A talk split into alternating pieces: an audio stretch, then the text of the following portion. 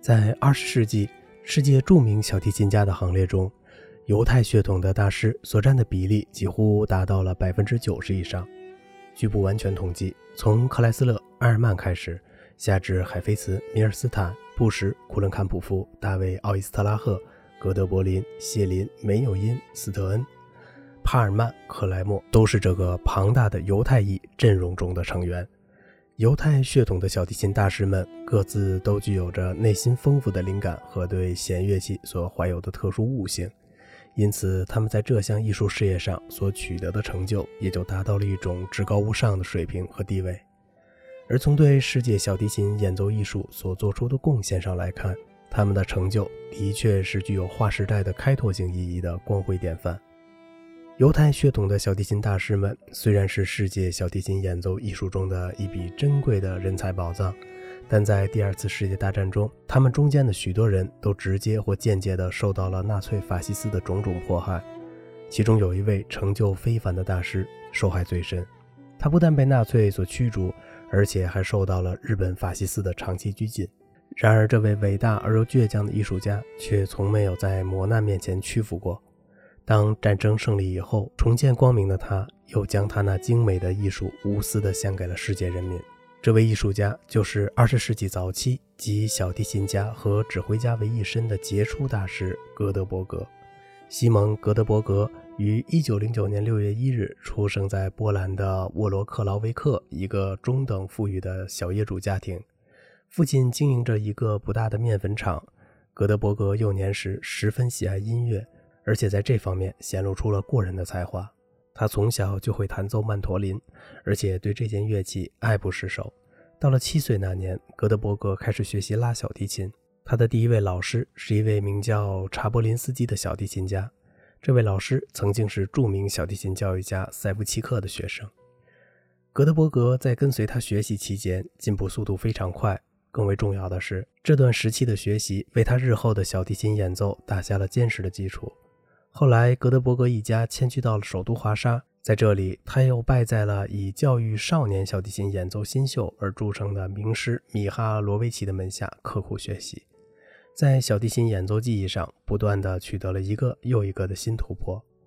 由于他才华出众，且又进步神速，九岁时的他就已经开始在舞台上露面了。年幼的格德伯格取得了一系列非凡的成就以后，他的父母开始意识到儿子身上所具有的超人才华。为了使格德伯格今后能够取得更高的成就，他们决定把儿子送到柏林，投身于当地执教的著名小提琴教育大师卡尔·弗莱什的门下。格德伯格在卡尔·弗莱什的身边，经过了七年时间的严格而又艰苦的潜心深造，终于成为了一名技艺出众的优秀小提琴演奏家。格德伯格在小提琴演奏家中属于神童式的人物。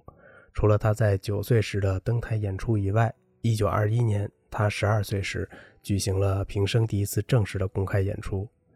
在这次柏林举行的音乐会上，他以令人难以置信的技艺和能力，成功的演奏了难度极大的帕格尼尼 D 大调小提琴协奏曲，使当地的听众和各界人士极为震惊。三年以后，他又在柏林的一次独奏音乐会上，一口气演奏了巴赫、约阿希姆和帕格尼尼的小提琴协奏曲。当时，这位少年演奏家只不过才十五岁而已。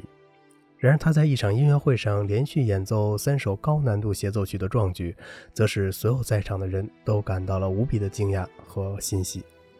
格德伯格这次辉煌的成功以后，便开始在整个德国进行了广泛的巡回演出。他所到之处，均以高超的演技征服了当地的听众，从而使自己的名声迅速在整个德国传播开来。一九二五年，十六岁的格德伯格被德累斯顿交响乐团聘为首席小提琴。从此以后，他便开始身兼交响乐团首席和小提琴独奏家二职，更加扩展了自己艺术事业的领域。在以后的数年当中，格德伯格随着事业成就的扩展而声名渐大。一九二九年，刚满二十岁的格德伯格被当时的著名指挥大师、柏林爱乐乐团的常任指挥福特·冯·格勒看中，邀请他担任了柏林爱乐乐团的首席小提琴。格德伯格欣然前往。就这样，他于一九二九年至一九三四年共担任了五年这个世界著名交响乐团的首席小提琴。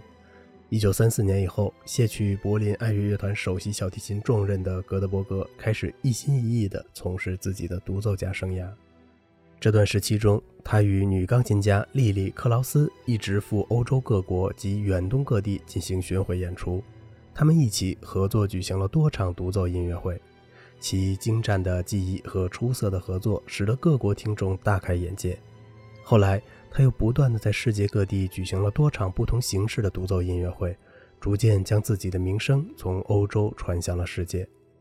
格德伯格在担任柏林爱乐乐团首席小提琴期间，通过多方面的频繁艺术往来而结识了20世纪最伟大的作曲家之一保罗·亨德米特，并在与他的经常接触中受到了许多有益的启发和影响。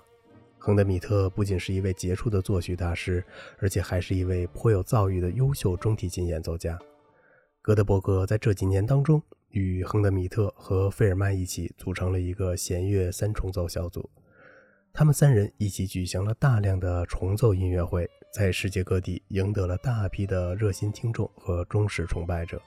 从这方面来看，格德伯格不仅是一位出色的独奏家。和优秀的乐团首席，而且还是一位颇具影响的、拥有卓越成就的室内乐演奏家。在世界著名的小提琴演奏大师中，格德伯格属于实力派人物。他的演奏技艺炉火纯青，艺术格调优雅自然，富有着很强的感染力。欣赏过他演奏的人都知道，他的音色十分纯净、明亮和温暖，演奏的状态自然舒畅，且具有着异常深刻的音乐表现力。虽然格德伯格完全可以够得上技巧大师的标准，但在演奏中却总是能够非常冷静地处理音乐与技巧之间的关系，使作曲家所要表现的音乐内容和风格得到准确的演示。因此，格德伯格是一位艺术修养非常深厚的小提琴演奏大师。格德伯格所掌握的演奏曲目的范围也是十分广泛，他一般来说是擅长演奏古典主义作品的。在他的演奏目录和唱片目录中，巴赫、贝多芬、莫扎特等古典作曲大师们的名作十分显眼。其中，莫扎特的全部十六首小提琴奏鸣曲和贝多芬的《春天奏鸣曲》等作品已成为具有特殊价值的历史名篇。除了演奏古典主义作品之外，格德伯格对二十世纪的现代派作品也非常擅长。巴托克、贝尔格和亨德米特的小提琴协奏曲，他的演奏都可以成为出色的典范。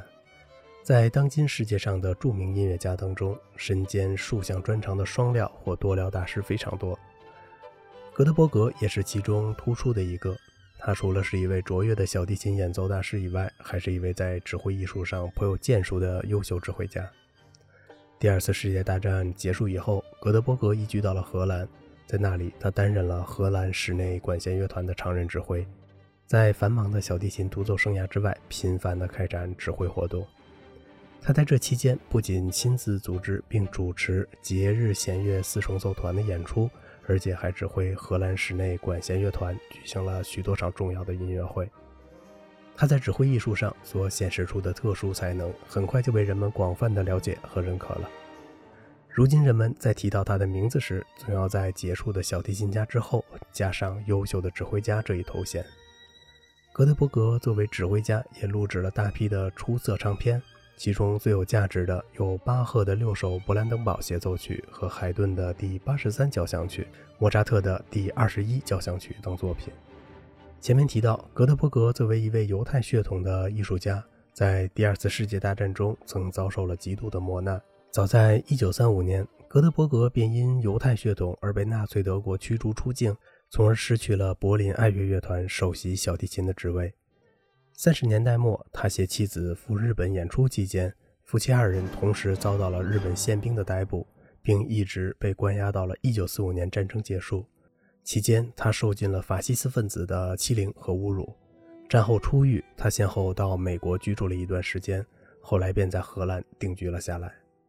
格德伯格是20世纪小提琴演奏艺术史上相当有影响的人物，作为小提琴家和指挥家。他的足迹不仅留在欧洲各国和美国各地，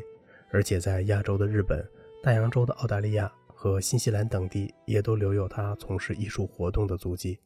他一生经历磨难，但却始终如一地苦苦追求着艺术的真谛，